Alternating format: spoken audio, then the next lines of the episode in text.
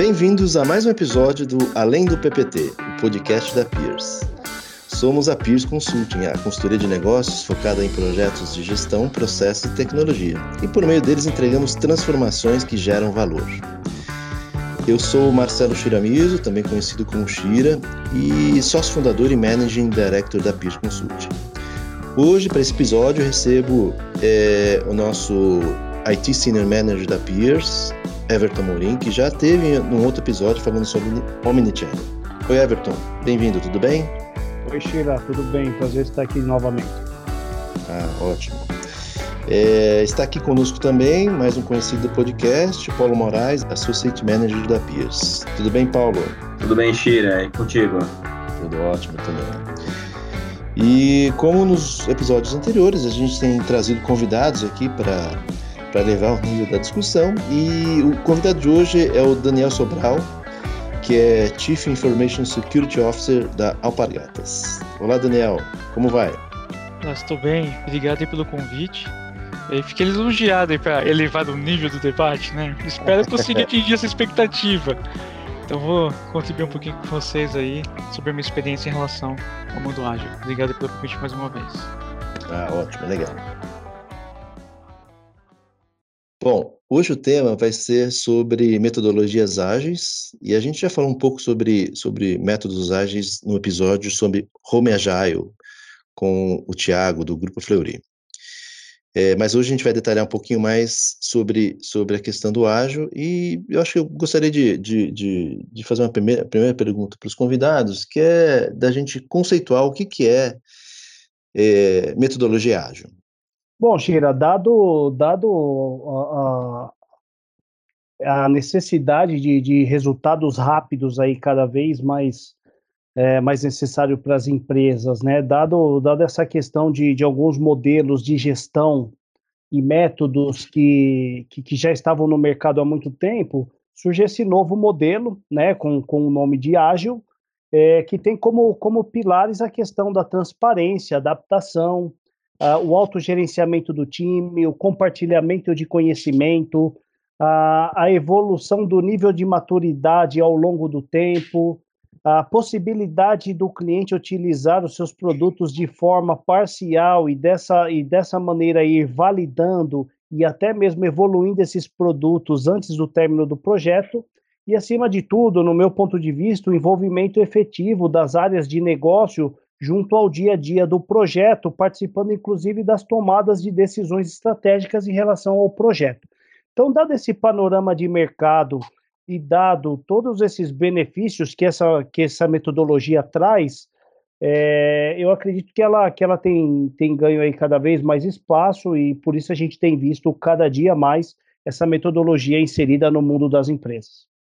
Shira, como forma de complementar o que o Everton disse, né, a, os métodos ágeis, né, como Scrum e outras metodologias que vieram surgindo, né, a reboque dessa, desse conceito, é, nasceu é, primordialmente, né, dentro do, do, do, contexto de tecnologia, né, de projetos de tecnologia e iniciativas de tecnologia. Mas o que a gente vê muito acontecendo ultimamente na, na, nas empresas é a utilização dos seus principais conceitos, né, que o Everton bem é, explicou, dentro das rotinas operacionais das áreas e unidades de negócio. Ou seja, é, o método acaba sendo adaptado e implementado né, para é, oferecer resultados e oferecer benefícios não só para os projetos de tecnologia, para as iniciativas de tecnologia, mas também para as iniciativas da, da, das áreas táticas e operacionais de qualquer empresa.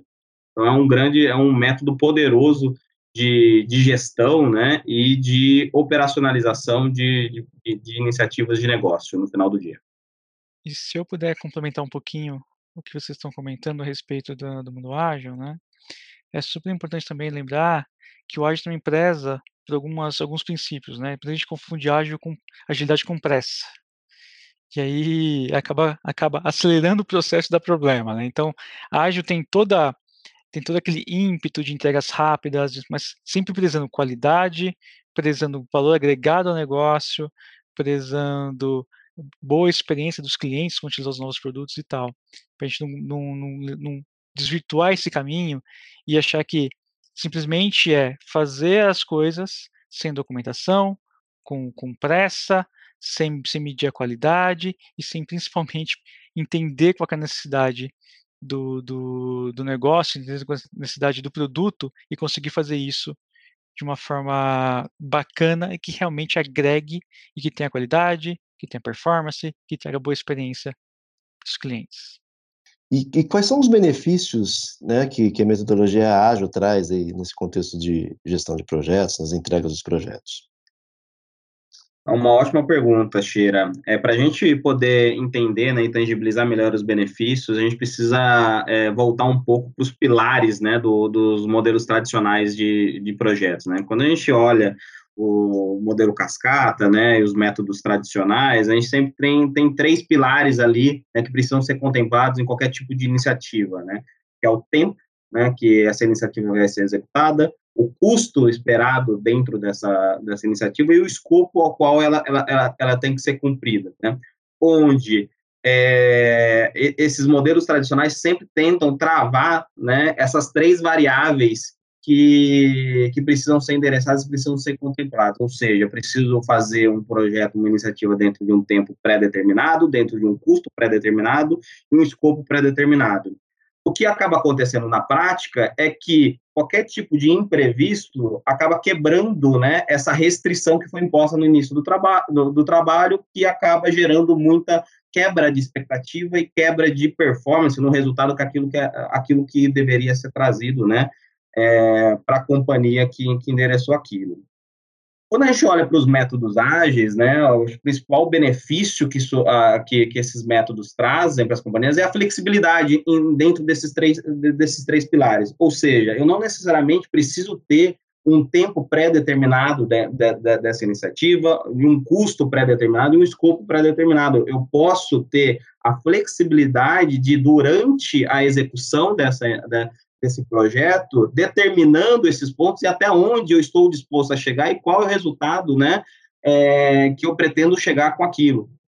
Sendo que essa flexibilidade, ela só é traduzida, né, em valor para negócio a partir do momento que eu tenho muito claro qual é o objetivo, né, é, qual é o OKR e, a, e aquela meta pré-determinada que aquela aquele projeto ele precisa trazer para o negócio como um todo, onde o meio de se conseguir esse resultado, ele pode ser variável, né, e pode ser alterado a rota durante a execução do projeto. Então, isso acaba trazendo maior conforto para as equipes que executam, né, é, esse tipo de projeto e, consequentemente, o percentual de atingimento desses resultados no final da, da, da iniciativa acaba sendo maior do que os métodos tradicionais. Tá. É, bom, é, é, em grandes linhas, eu acho que é, que, o, que a, que a, que a tecnologia. Assim, eu só gostaria de deixar claro que eu acho que todas as metodologias têm a sua vantagem, né? Mas eu, eu acho que cada uma, no seu devido tempo e com a devida implementação, ela, ela possui suas vantagens, e eu acho que não existe uma metodologia, ao contrário do que eu vejo muito no mercado, que é uma receita de bolo para você seguir. Acho que a gente precisa, no dia a dia, ir pegando quais são os principais pontos de cada metodologia e adaptando-as no, no, nosso dia a dia para melhor entregar resultados, como, como o Paulo e o Daniel Sobral falaram, né? Eu acho que um dos principais benefícios dessa metodologia é justamente a autonomia que ela gera aos times de desenvolvimento, ou seja, a partir do momento em que você, você tem ali uma definição do produto de trabalho e, e, a clareza em relação ao que precisa ser entregue dentro daquele período de trabalho curto, o time tem a autonomia e, e, a responsabilidade em fazer a entrega daquele produto de trabalho. Né? Muitas vezes, principalmente no início, isso não ocorre, mas ao longo do tempo eu vejo grandes benefícios nesse sentido, uma vez que o time passa a ganhar maior maturidade e, e ser cada vez mais autogerenciado, gerenci, autogerenciado é, gerando uma série de benefícios aí por trás disso, tá? Outro ponto que eu acho que é, que é um benefício muito grande é a questão do compartilhamento do conhecimento, né? Então, muito fortemente nos métodos ágeis, a gente tem esse ponto de é, é, eu preciso compartilhar o conhecimento, eu preciso agregar com o meu colega de trabalho. Outro ponto é a questão ética, a questão da transparência, da comunicação, da organização do time. No meu modo de ver, são, são benefícios que, ao longo do tempo, eles geram é, um, uma série de, de valores né, para a empresa, diretamente dentro do produto de trabalho, e até mesmo é, entendo que para as empresas que ganham uma maturidade nesse processo e têm esse ambiente flexível e um ambiente agradável, é, ele acaba gerando também uma rotatividade muito menor de profissionais, o que é muito interessante para as empresas no meu modo de pensar. E, pegando o gancho um pouco do que o Everton comentou a respeito de, de do time autogerenciável, com, com entregas mais curtas, com um time engajado e outros exemplos que ele deu, no fim das contas, o resultado para a empresa é muito prático. É menor custo, entregas super mais rápidas. Isso significa que o retorno de investimento é mais rápido, que eu consigo lançar features e consigo lançar produtos com muito mais rapidez, muito rapidez, né? E eu consigo capitalizar dinheiro muito mais fácil. De vez eu desenhar um projeto muito grande, de seis meses, onde eu vou entregar para daqui a seis meses, vou começar a capitalizar daqui a seis meses. Então eu consigo reduzir esse time e ter mais dinheiro. Segundo, né, ele falou de, sobre, sobre rotatividade de pessoas. Então, menos rotatividade de pessoas, mais conhecimento dentro da empresa. Isso gera mais conhecimento dentro da empresa, que é super importante poder evoluir com, com as entregas, poder evoluir com os produtos. E outro ponto importante também é com quanto mais engajado o time está, menor a rotatividade, maior é a rentabilidade, é, você também consegue ter uma melhor experiência para quem utiliza os seus produtos. Que esses fatores super importantes. Tudo, tudo que, que as, tudo que as empresas desenvolvem, elas desenvolvem para alguém. Né? Então, antigamente as empresas, as empresas entendiam muito sobre é, idealizar as coisas dentro de casa e mandar para fora. E acho que o, o mundo ágil, a, a forma do, do, dos consumidores é, utilizarem os produtos, consumir os produtos, ficou muito diferente. Então, o mundo ágil começou a ter um processo chamado de feedback contínuo, onde você passa a escutar mais o que o seu cliente quer e você começa a incorporar isso no seu backlog, incorporar isso no seu trabalho e, e, e criar novas features dos seus produtos para você conseguir ter mais proximidade com o cliente e alavancar mais a venda. Então, acho que é um pouco disso aí que eu entendo aí de, de alguns benefícios que o Agile traz. Ótimo. É, acho que capturando um pouco tudo que vocês, que vocês colocaram, né? A gente tem uma, uma bela transformação aqui, né? Na, na forma de trabalho, enfim, na forma de organizar projetos, né? Ao invés de ter projetos longos, ter projetos mais curtos, né? De gerir equipes, enfim, de ter, ao invés da hierarquia, a gente tem mais autonomia dentro da, da, da, das equipes que participam desses, dessa organização. É, como o Daniel comentou, de ter é, entregas parciais e feedbacks contínuos aí, né, em termos dessas entregas, versus aí produtos é, longevos, né, que, que antes entre, eram entregues, enfim. É, tudo isso acho que é, que é, que é uma transformação né, em forma de trabalho, em forma de executar projeto, em forma de tomada de decisão, que eu entendo que seja uma, uma, uma, uma mudança cultural grande aí, né, na empresa. Então, eu acho que é, uma, é um grande desafio essa, é, de, de transformação cultural, né. Se vocês podiam é, comentar um pouco com a gente quais são, quais têm sido esses desafios dessa mudança cultural aí dentro da, dos projetos, nas empresas que, a gente, que vocês têm participado dessa transformação. É, eu entendo, Shira, que de fato existe é, existe uma mudança de, de, mindset muito grande, é um, é um modelo que, que quando você compara ele com, com cascata, ele acaba sendo um modelo disruptivo, né? um modelo em que a gente a gente aborda uma série de pontos, como a gente falou anteriormente, né? Mas acho que os grandes desafios dentro da empresa é, não é nem, nem, nem tanto operacionalizar o modelo, porque o modelo no, no, na, nas minhas experiências, minhas experiências indicam que a operacionalização do modelo é, é, é o mais fácil.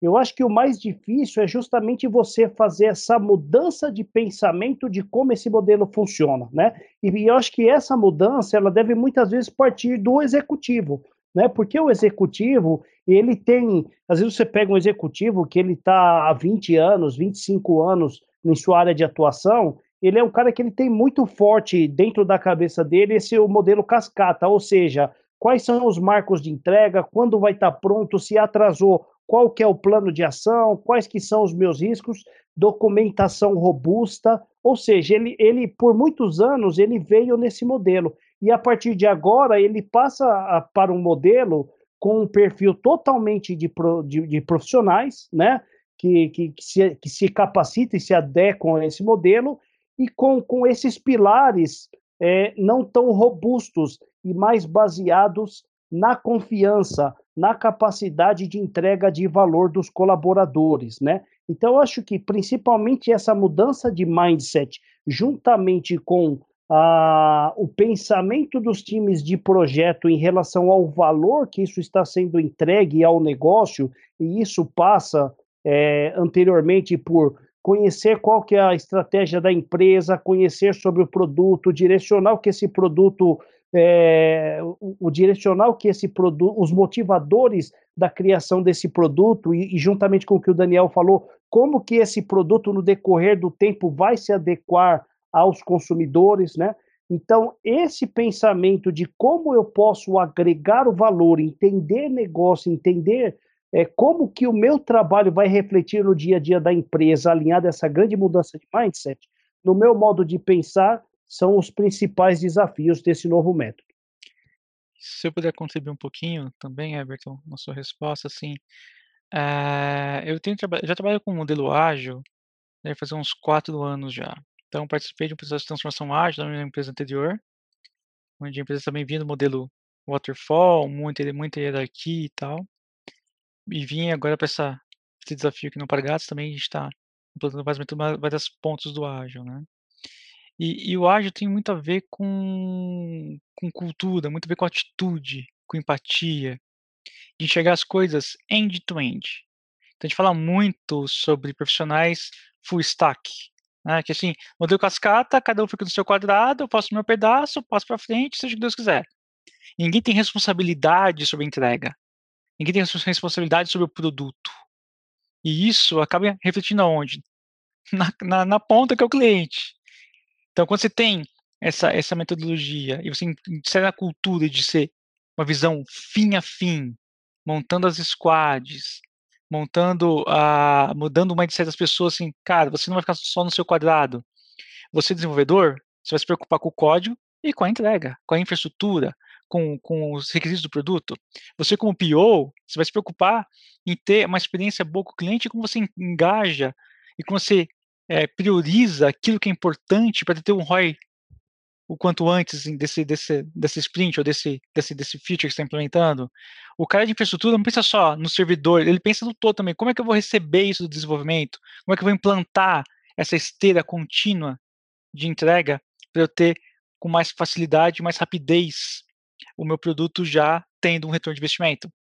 Então, você incutir isso nas pessoas é, é um processo que é que é o mais difícil, vamos dizer assim. Porque simplesmente se colocar, implementar sistemas do ágil, ah, vou fazer daily, agora vou fazer retro, fazer review, mas as pessoas não entendem a essência das coisas, que você entregar produtos que agregam valor em tiro curto, e você tem uma visão fim a fim, você não consegue fazer nada.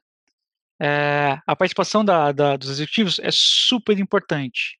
Só que o executivo ele, não, ele, não, ele vai estar lá uma visão mais estratégica. Então, o operacional também tem uma, tem uma parte super importante desse modelo. Por isso que a gente fala muito de quebrar hierarquias. A gente fala muito de, de autogerenciamento. Então, assim, boa parte das decisões de uma squad parte, parte da própria squad, nem sempre parte do executivo que está lá em cima. O executivo vai dar o direcionamento e squad vai, vai determinar como, como você consegue chegar naquela meta, naquele OKR que foi definido. Né? Então, essas pessoas têm que ter vários skills técnicos e muita parte de soft skill também. E muito engajamento, muito empatia, comprometimento, muito espírito de dono das coisas, para você conseguir atingir essa metodologia. As experiências que eu tive em outras empresas, quando a gente foi começar a implementar isso, infelizmente, nem todo mundo consegue. Nem todo mundo consegue se engajar nesse modelo. E é normal não tem problema nenhum as pessoas não se engajarem, ou, se engajarem ou não se engajarem. Às vezes você, você não consegue é, se adaptar a determinada situação, é normal, isso faz parte. Então, fazendo uma, um, tem um estudo de um, eu não lembro agora o nome do, desse estudo, que ele fala o seguinte, que toda mudança, você tem os 15% que vão ser super a favor e super adaptados à mudança, você vai ter 15% que não vai mudar de jeito nenhum, e você vai ter 70% lá que fica em cima do muro. E que, se você der muito holofote para as pessoas que não vão mudar e que você está tentando com muito esforço, dando muito forte para as pessoas, esse 70% indeciso vai seguir o status quo. Por isso que é super importante né, no processo de mudança de cultura, você dá holofote e dá apoio e dá treinamento para quem realmente tem interesse em mudar. Porque os outros 70% vão junto. E esses 15 não tem salvação. Então, é, é, é para você ter essa, essa curva de mudança super rápida, é o foco aonde está te ajudando. Que esses casos vão ser o exemplo para puxar os outros 70%. Exatamente. E aí, linkando, Daniel, rapidamente complementando com o que eu falei com o que você falou, quando, quando eu falo dessa questão da importância do executivo, é justamente para ter esse apoio que você falou, que é extremamente importante, né? E para que ele esteja totalmente habituado ao modelo, porque vai mudar a rotina dele. Apesar de que ele não vai estar participando ali no operacional, e de fato isso não acontece na prática, mas ele é um cara que ele vai receber o modelo desse operacional e ele está acostumado com um modelo antigo, onde ele tem a visibilidade a longo prazo. Muitas vezes dentro do, do, do modelo Agile, né, você acaba tendo a visibilidade da próxima semana ou dos próximos 15 dias ou do próximo mês.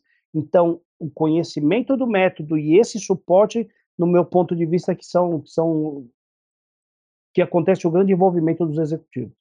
Não, e, e, desculpa voltar de novo a falar sobre isso, mas você tem total razão. O que eu quis dizer é que é um conjunto de uma combinação de coisas. Eu já vi, eu já vi casos e casos, vi de casos de executivos engajados, o time não é engajado e não funciona, como de vi time engajado e o executivo não, e também não funciona.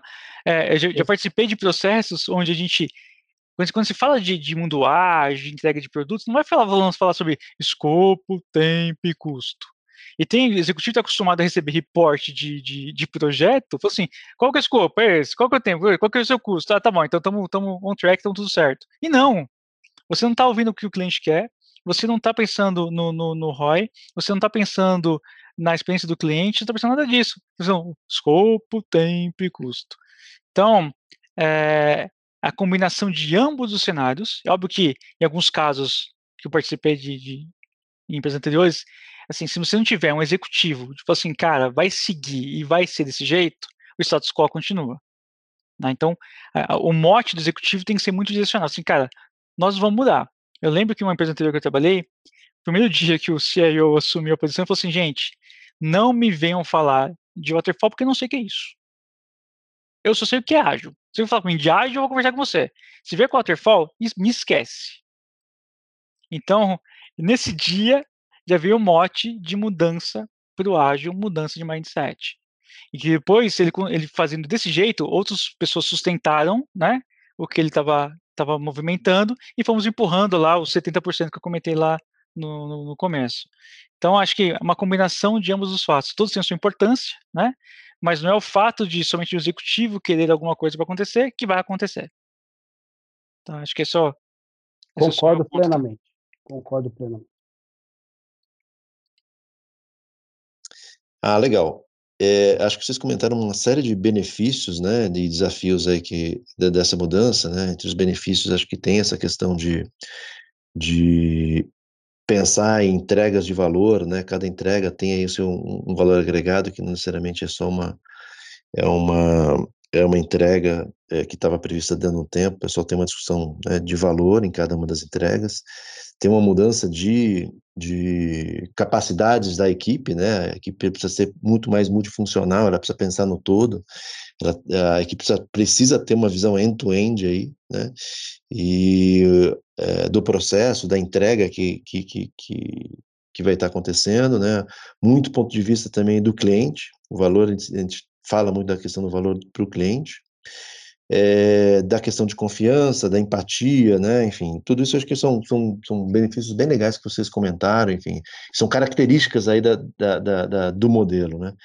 Mas eu sei também que para isso acontecer, né, e para que isso também, como o Daniel comentou, isso não se torne a metodologia ágil não se torne uma entrega é, com pressa e sem qualidade, né? A metodologia eu sei que tem alguns elementos aí que tentam garantir, né, um pouco dessa de, desses benefícios aí que a gente tem conversado. Eu, vocês conseguem me, me, me, explicar um pouquinho como é que a gente faz para que tudo isso, todos esses benefícios, efetivamente, eles sejam entregues e, e, e a gente não, não tenha realmente uma, uma entrega, simplesmente uma entrega compressa? Shira, para responder essa pergunta, né, os métodos ágeis geralmente têm várias, é, várias rotinas, né, e, várias, e vários é, eventos que visam né, dar principalmente é, clareza e alinhamento para todos é, na equipe que estão trabalhando sobre o que está acontecendo e, qual, e, e quais são os empecilhos, né, e, qual é o nível de detalhe e de qualidade que sendo entregue, né, aquilo que foi comprometido, mas também tem alguma, alguns acordos, né, que como o Daniel comentou, né, muito bem, que a equipe precisa se comprometer com a qualidade, com a, a o nível de estresse, né, da, da, daquela solução que está sendo entregue, com o nível, né, de, de, de entendimento, né, da, da solução futura e, a, e aonde, né, precisa se chegar com o trabalho de todos, que no final do dia todos esses fatores é, em conjunto endereçam né, esses pontos de qualidade que você que você comentou. É, existem alguns alguns itens que valem valem a pena destacar aqui, tá? É, um primeiro item, né, que eu acho super importante dentro dos, da, das rotinas, né, é o, os eventos, os ritos, né, relacionados ao planejamento da sprint, né, e posteriormente né, a revisão daquilo que foi entregue e, consequentemente, a retrospectiva daquilo que aconteceu de bom ou de ruim né, dentro da, daquele período de trabalho. É, o que, que essas, esses três eventos né, previstos, três ritos previstos dentro da, da, da, metodo, da, das metodologias ágeis, elas, elas, elas querem, né? Primeiro, equipe inicialmente na planning se comprometa com o resultado né, de curto prazo que deve ser entregue a, a, ao final da, da, do período de trabalho, dentro de um nível de qualidade né, e de expectativa que o PO, né, o dono do produto, né, espera e que combina com a equipe dentro dessa planning, e que na review, né, na revisão da sprint, haja a apresentação né, do que foi feito, do que foi entregue, e, e, e, o ok formal, né, e o aceite formal dessa, dessa entrega pelo, pelo, pelo dono do produto, né. E, posteriormente, qualquer tipo de é, problema, né, ou empecilho, ou é, falta de qualidade que tenha acontecido dentro dessa entrega, possa ser tratado, né, possa ser discutido e possa ser direcionado ações dentro da, retro, é, dentro da retrospectiva, para que na próxima sprint haja não só o incremento de, de, de qualidade da entrega, mas também de produtividade dessa equipe, para que sprint após sprint, é, o valor entregue por aquela equipe seja incrementado, né, não só do ponto de vista de, é, entre aspas, né, escopo, mas também uh, de qualidade como foi muito bem comentado pelo Paulo aí, existem algumas semanas do ágil que conseguem nos, nos, ajudar, né, a ter esses controles e ter em qualidade nas entregas. Mas tem um, tem um ponto dentro da, do ágil que ajuda a acelerar muito essa questão de entregas, acelerar muito a questão de qualidade, que é criar automação e esteiras mais conhecidas, né, como DevSecOps, onde você consegue colocar toda a inteligência tanto de testes, tanto de segurança, desenvolvimento, desenvolvimento, de código e tal, de uma forma automatizada, com scripts automatizados que conseguem garantir de que, antes que o produto vá para a produção, ele faça, uma série de checks para ter certeza de que tudo está ok. E de uma forma muito rápida, né? Então, por isso, tem, por isso que eu consigo de squad. Na squad você tem um time multidisciplinar, você coloca diferentes conhecimentos dentro dessa, dessa entrega desse novo produto, você automatiza esses processos que estão, às vezes, na cabeça de alguém, ou às vezes é uma, é uma ferramenta que está desconectada, você integra tudo isso numa esteira de, de DevSecOps, e você consegue checar cada um dos pontos que são importantes para a entrega e garantir que isso seja feito de uma forma rápida, que está automatizado, e de uma forma segura, porque não existe interação mais manual no processo, você consegue colocar tudo isso infra como código, testes automatizados são tanto funcionais quanto o teste regressivo, qual tipo de teste que você queira fazer, qualidade de código, outras coisas mais, durante esse processo de automação, isso faz com que vá para a produção ou para ou pro qualquer ambiente que você queira promover essa, esse novo produto e vai com uma forma tranquila, segura e super rápida. Tá? Então, as semanas complementam todo esse, esse engajamento e tal, e a gente tem uma parte tecnológica de automação que são as esteiras de entrega, que também consegue agregar muito na velocidade e agregar muito também na questão de, de, de controles de auditoria, de tracking, de, de, segurança e outros, outros, outros aspectos são importantes para a gente poder garantir uma boa experiência para nossos clientes. Exato. E aí, é, em complemento ao que o Paulo e o Daniel falaram, né? É, eu, eu, eu, gostaria até de colocar um ponto aqui, como eu falei anteriormente, acho que tem, tem um ponto que é a receita de bolo, né? Então você, por exemplo, pegar a metodologia e falar qual que é a receita de bolo do Scrum, né? Então você tem lá as cerimônias, os papéis, né? E, e, e todo todo o passo a passo na teoria, né? De como funcionaria. Mas acho que tem um ponto também para garantir o resultado é, de uma entrega consistente, uma entrega com qualidade, rapidez, é, capacidade de se adaptar rapidamente ao mercado, às necessidades da empresa, que é um ponto que eu entendo que, que precisa acontecer antes de toda essa esteira de entrega, tá?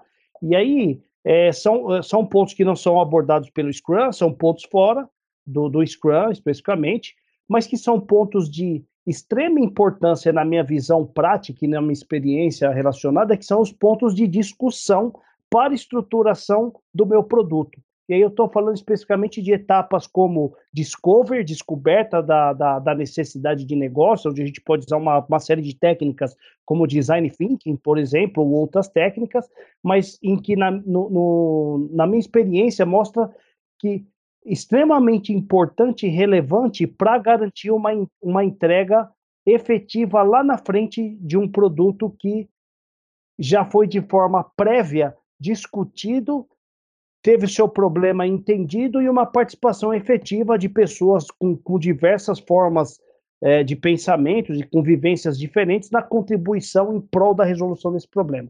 E uma etapa também de prototipação ou ideação para a gente fazer, antes desse início constante da, da entrega, para a gente fazer um pré-teste se aquele produto de fato faz sentido, se aquele produto tem aderência, se aquele produto vai ficar da maneira mínima que eu estou esperando, ou seja, eu acho que essas etapas pré-entrega, pré elas são de extrema relevância para que eu possa criar um, um backlog de um produto o mais exaustivo possível. E no decorrer do meu processo de entrega, flexibilidade e adaptação, eu realizar a melhoria de todas essas discussões que ocorreram previamente.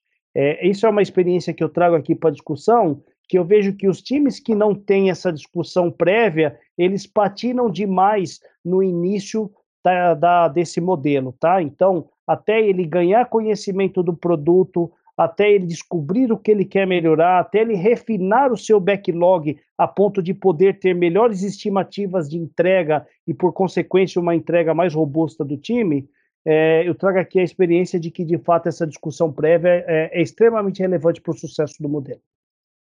Não, legal. E vocês comentaram muito agora, né, né, né, nesse bloco sobre, sobre entregas, né, e projetos de tecnologia, né? Falamos aí de testes, é, enfim. E como é que a metodologia ágil, enfim, ela se conecta com, com outro tema super em moda hoje em dia, que é a transformação digital. Como é que esses dois assuntos se conectam?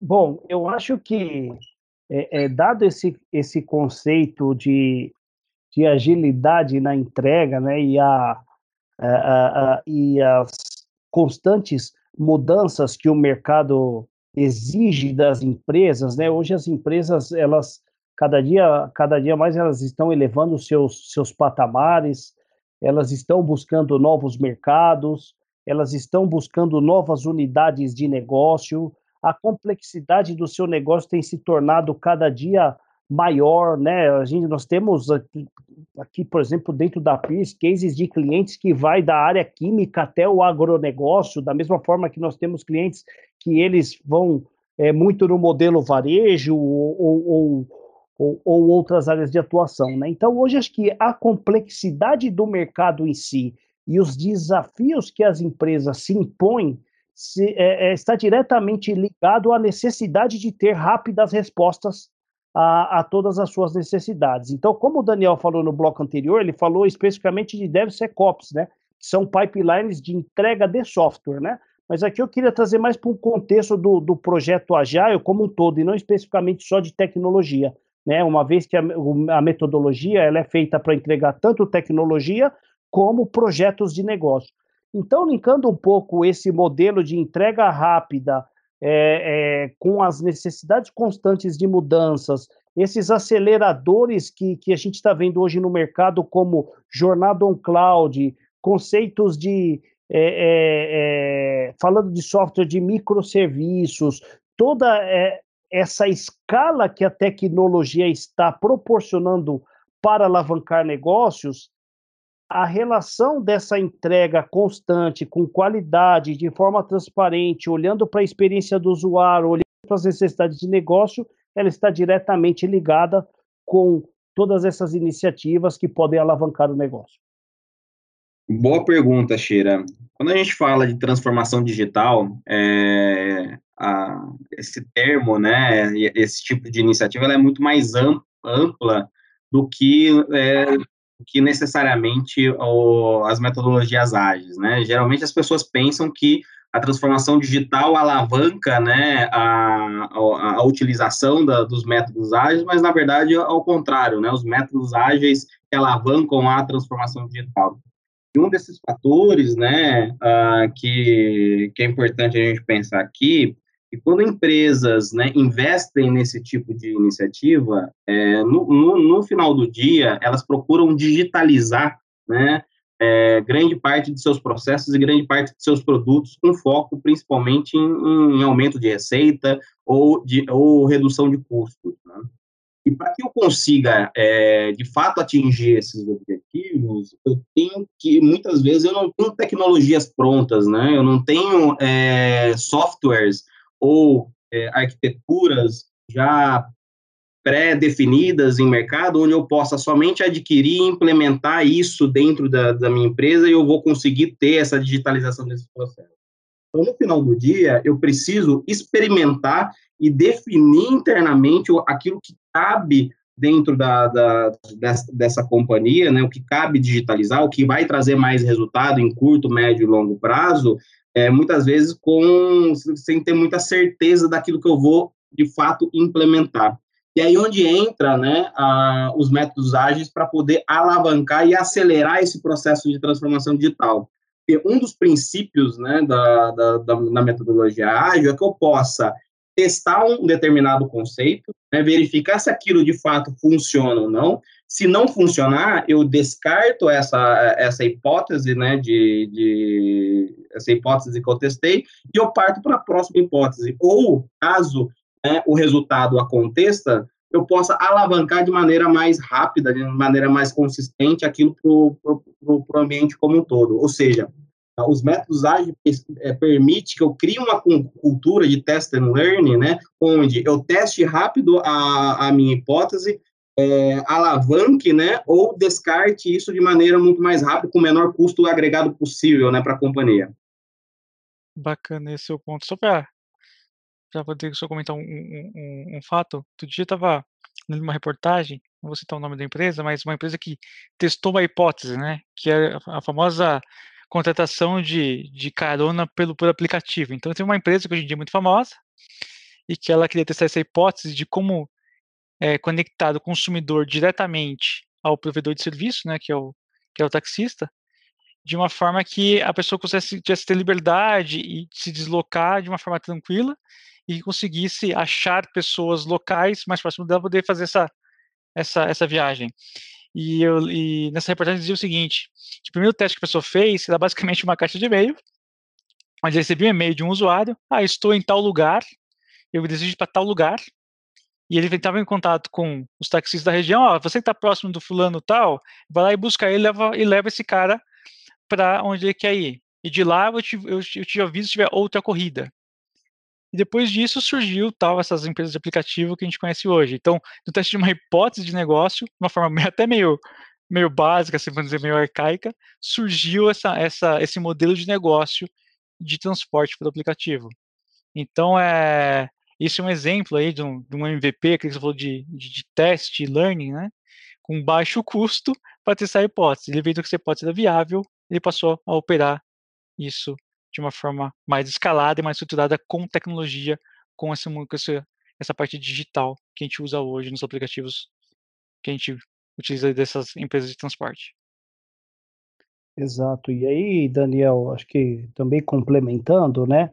É, dado o panorama atual em que as empresas elas estão cada vez mais buscando novos mercados, é, novos, é, novas formas de atuar, novas formas de é, atender cada vez melhor os seus, seus clientes em busca da receita e, e, e muitas vezes a diminuição de custos, como disse o Paulo, é, eu entendo que é, para as empresas que querem usar a tecnologia para alavancar seus negócios de forma efetiva, e isso é viabilizado pela transformação digital, que de fato é algo bem mais amplo, se ela possui uma estrutura é, é, toda, toda organizada no modelo mais ágil, de respostas mais rápidas, mais flexível, possibilidade de repriorização, retrabalho menor, dado que você tem justamente essa possibilidade de fazer testes e refazer, logicamente que envolve um custo, mas você tem o benefício por trás disso. Eu acho que as empresas que estão com uma estrutura ágil, é, preparada, elas respondem muito mais rapidamente às iniciativas de transformação digital, que por intermédio da tecnologia trarão inúmeros benefícios para o negócio e elevarão de alguma forma o patamar da empresa. Bom, legal, pessoal. Muito boas essas reflexões. Agora ah, chegou a hora do nosso quadro de Pato para.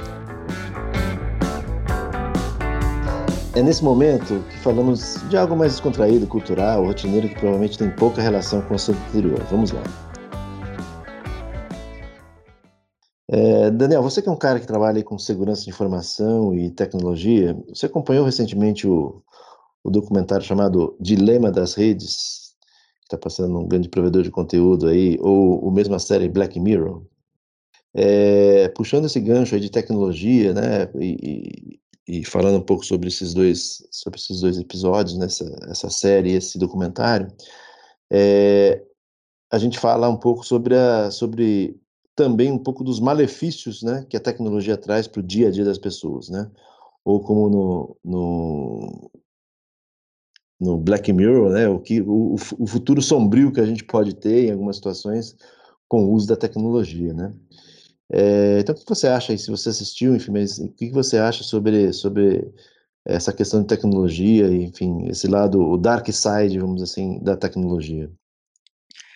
A tecnologia vem vem trazendo muitos benefícios para as pessoas ao longo do, do tempo, né? A gente vai evoluindo. Eu lembro que na década de, sei lá, começo do ano 2000, é, finalzinho da década de 90, eu me lembro que surgiu o celular nessa época. E eu olhava para esse aparelhinho celular e falei, assim, meu Deus do céu, não precisa desse negócio não. Para que, que eu vou querer esse negócio para mim, né? Acho que se alguém quiser falar comigo, sei lá, me procura em casa e tal. E hoje eu não consigo sair de casa sem o celular. Então, é, os benefícios que a tecnologia traz são excelentes, são inúmeros, tanto inovação de, no ramo de saúde, como inovação no ramo automobilístico, a gente tem carro autônomo, a gente tem uma pancada de coisa. Mas, com tudo isso, uma das coisas que as pessoas, às vezes, não se atentam tanto em relação aos malefícios que isso traz para a sua privacidade e como você consegue desvincular o profissional do pessoal. Então, antigamente, você desligava os computadores do seu trabalho, você não tinha VPN, você não tinha e-mail no seu celular, você simplesmente chegava e você desligava do seu trabalho, chegava em casa e conseguia ter a sua rotina normal de vida pessoal. Hoje em dia, você consegue, hoje em dia é muito difícil conseguir fazer isso. Hoje em dia você fica muito centrado em, em responder um e-mail. Às vezes eu, eu me pego respondendo e-mail duas da manhã, meia-noite, três da manhã. Então isso, isso acaba gerando um nível de estresse nas pessoas que seja um pouco, um pouco mais complicado. Além disso também, pegando um pouco de gancho aí, puxando um pouquinho de sardinha para o meu lado, da, da minha área, você perde muito a parte de privacidade. Eu acho engraçado as pessoas falarem assim: não, meu Deus do céu, as pessoas têm acesso aos meus dados, as pessoas têm, sei lá, ficam horrorizadas com alguma coisa na, na, na, na, televisão, de vazamento de dados e tal, e é essa mesma pessoa, a primeira pessoa que vai lá no Facebook e dá um checkpoint. Oi, estou em tal lugar. Oi, pessoal, hoje tenho, visitei minha avó. Hoje eu tenho, ó, oh, pessoal, sei lá, meu cachorro morreu.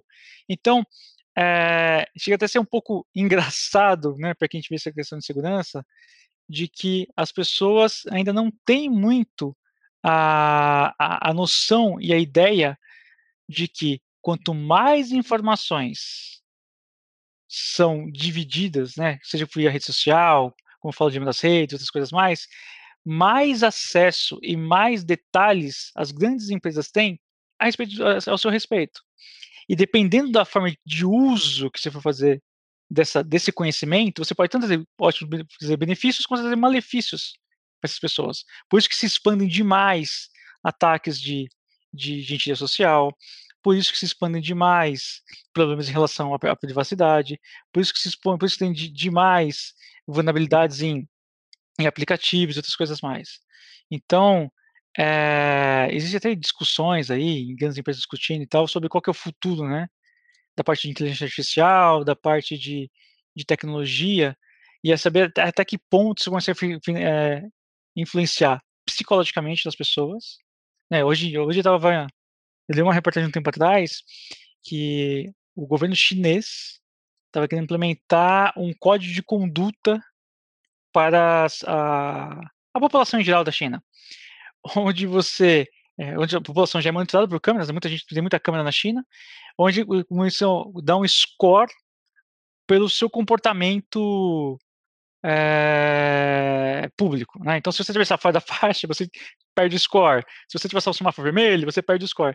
E as pessoas começam a ser doutrinadas e direcionadas a você não ser mais você mesmo, você simplesmente ser um, um personagem politicamente correto, tudo certinho, porque você é monitorado, você tem medo da, da repercussão de que, de que você vai ter sendo é, é, julgado, vamos dizer assim, né? Seja por likes no Facebook, seja por likes lá no Instagram, seja por seguidores, seja por qualquer coisa, qualquer coisa desse tipo, e aí você acaba desvirtuando um pouco aí do que da essência, vamos dizer assim, do que, do que você deveria ser como ser humano, de ter suas liberdades e outras coisas mais.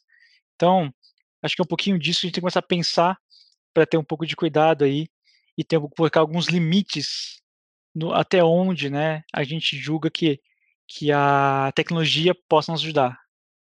Tá. Ah, tem um ponto muito interessante, né? Por coincidência, eu assisti o Dilema nas Redes esse final de semana, né? E tem uma frase é, célebre, né? Bastante conhecida no mercado, principalmente o Daniel deve conhecer, né? Principalmente de segurança da informação, que diz se você não sabe ao certo qual é o produto, você é o produto. Né, que, é, se referindo muito aos dados, né, onde, no, exemplo, né, o Facebook, ele é, ele é de graça, né, e não cobra nada do usuário, de alguma forma ele precisa rentabilizar e ganhar dinheiro, e da forma que ele rentabiliza são o uso dos dados dos próprios usuários, né, através de divers, diversas formas. E isso expandindo, né, para outros é, outros momentos da vida, né, é que a gente, no ramo de consultoria, a gente sempre fala, né, a, não existe almoço de graça, né, ou seja, você sempre está pagando de alguma forma por aquele produto ou aquele serviço que você está utilizando, né, é, isso desde aplicativos tecnológicos ou até mesmo né, serviços mais é, comuns e, tra e, tradicionais. Se você tem um preço muito baixo, que é aquilo que de fato né, o mercado está disposto a, a, a, pagar, é porque, de alguma forma, o, a, o, o, empresário, né, a pessoa ali está rentabilizando, de alguma outra forma. Então, assim, no ramo, no, se a gente olha no contexto geral da tecnologia, é lógico que existem mais benefícios do que malefícios. E cabe, né, eu acho que não só nós, mas a humanidade como um todo, é, olhar, né, os, o, o e, e aprender a conviver né, com esses riscos e passar ações né, para mitigar, para reduzir ou até mesmo inibir né, esse tipo de comportamento. Mas no final do dia, a tecnologia ela sempre é, é, é evolui mais rápido do que é, as ações que são utilizadas para inibir qualquer tipo de risco ou inibir qualquer tipo de problema. Então, a gente sempre vai precisar conviver com isso, e a, o uso dos dados e a privacidade é mais uma delas, como foi o carro, né, no, no, no, nos anos 50, 60, como foram todas, é, como foi o computador, né, na década de, de, de 70, 80, quando, quando surgiu, né, é, a, a, computação. Então, é, eu acho que é algo inerente ao processo evolutivo, né, da, da humanidade e que a gente precisa se, se, é, se precaver. Né? Ali, a, o comentário propriamente dito não tem nada de, de novo, né, que a gente não sabia, mas é algo que, principalmente, as pessoas mais leigas, elas precisam, é importante, elas precisam se conscientizar. Muito, muito bacana os pontos colocados por vocês, né? Eu tive, eu tive a oportunidade de assistir tanto a série quanto o documentário, né? E aí, inclusive, essa frase que o Paulo colocou me inspirou numa frase também que eu vi no, no próprio no Dilema nas Redes, né? Que, que diz lá que somente o mercado de drogas e é, e, e, tecnologia chamam seus, seus clientes de usuários, né? Então, foi inspirado aí no que o Paulo falou. Então, é o seguinte, eu, eu, eu sou da área de tecnologia, né? Já fui um especialista, é, trabalho há muitos anos, né? Com, com tecnologia, eu acho algo maravilhoso, né? Mas eu acho que tem um, um ponto que nos faz refletir, que é justamente é, o quanto hoje a tecnologia é, nos influencia, né? Então, até, até, quando, até onde a tecnologia faz a gente mudar os nossos comportamentos para aquilo que eventualmente não seja algo que, que de fato faça parte do eu, né? Então, aborda muito esses, é, essa série, esse documentário, aborda muito essa questão do uso da tecnologia em prol de conseguir a sua audiência, em prol de fazer você ser mantido é, é, em forma de aumentar o seu vício, a sua dependência à tecnologia, utilizando-se de diversos recursos que têm uma escala enorme, como inteligência artificial, machine learning, toda essa questão dos hardwares que hoje em dia são é, totalmente escaláveis, né, de uma é, é, de forma tão grande que a gente não consegue nem imaginar, né? Então, quando a gente começa a ver, como por exemplo, casos recentes de interfer eventuais interferências através da tecnologia e redes sociais na, nas eleições do Brasil, interferência em eleições dos Estados Unidos, nesses movimentos separatistas, outros tipos de movimentos que podem vir a, a causar o mal, então, de fato, é, gera uma reflexão é, é, de como nós precisamos pensar fora dessa caixa, né, já que está totalmente inserida no nosso dia a dia, para que de fato a gente tenha as nossas atitudes é, sem essa interferência da tecnologia. E o outro ponto para finalizar que eu, que eu penso aqui, é, eu lembro quando eu comecei a mexer com tecnologia, aproximadamente 20 anos atrás, né? E, e, muitas vezes eu me pego pensando como era 20 anos atrás e como vai ser daqui 20 anos, né? E eu acho que é uma reflexão extremamente importante, é, extremamente interessante. De verdade, eu não consigo imaginar, considerando todas as experiências que eu já tive nos últimos 20 anos, como que vão ser, como que serão os próximos 20 anos, né? Acho que teremos algumas boas novidades aí, algumas novidades que não são tão boas, como o Paulo falou, mas eu continuo acreditando que a tecnologia pode ser utilizada aí para melhorar a vida das pessoas. Só fazendo uma, um, um, um ponto aqui, a aplicação de uma tecnologia que atrapalha a vida das, pessoas é o VAR anulando os gols do São Paulo. Então, acho que isso tinha que ser repensado, porque o Luciano fez um baita de um gol bacana aí, ia salvar o São Paulo num jogo aí, tomamos um empate por causa do VAR. Então, o VAR é uma tecnologia que eu não gosto, não. Muito bom, concordo. Isso aí, é o, é o velho mimimi. tá bom. Isso você pode cortar, tá, pessoal? Isso eu fiz só uma Não, vou colocar. Essa, essa é a melhor parte do podcast.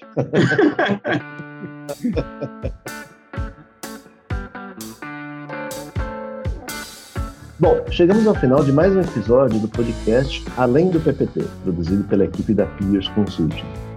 Hoje nós falamos da importância do método ágil para os negócios e a geração de valor que essa prática traz vários assuntos foram discutidos, né, como o valor que, a metodologia traz, a rapidez, qualidade, né, essa transformação cultural que, que, que o método implementa né, na, na, nas empresas, acompanhado dos desafios aí, né, dessas transformações, também das, da, dos ritos que, que fazem com que é, o método seja efetivamente entregue. E tivemos a participação aí dos, dos nossos convidados que, que geraram muito valor a essa, essa discussão. Agradeço a participação do nosso convidado nesse podcast da PIS, o Daniel Sobral. Obrigado aí pela oportunidade, foi bem bacana esse, esse bate-papo. Eu praticamente nunca tinha participado de um, de um podcast, achei super interessante aqui. Eu sei que vocês vão divulgar os bastidores, mas está sendo bem engraçado essa conversa. Então, obrigado mais uma vez aí pela oportunidade aí de debater com vocês. Foi, foi um debate de, em, em grande nível, né? Alto nível. Obrigado mais uma vez pela oportunidade. Obrigado, Daniel. É, e também quero agradecer aos nossos companheiros da Piers, Everton Morim e Paulo Moraes. Obrigado, gente. Obrigado, Shira. Sempre muito bom participar com vocês aí de mais uma gravação, né? A terceira participação aí no, nos podcasts. Uma quarta. Agradeço o convite, uh, agradeço a participação de todos. É uma, uma discussão de muito alto nível, uma troca de experiências que embasadas em discussões práticas, né? Agradeço aí a participação. E obrigado a você que ouviu esse episódio aqui até o fim. E convido a todos a ver os nossos três e-books disponíveis no site e seguir as nossas redes sociais. Então, até a próxima, gente. Obrigado.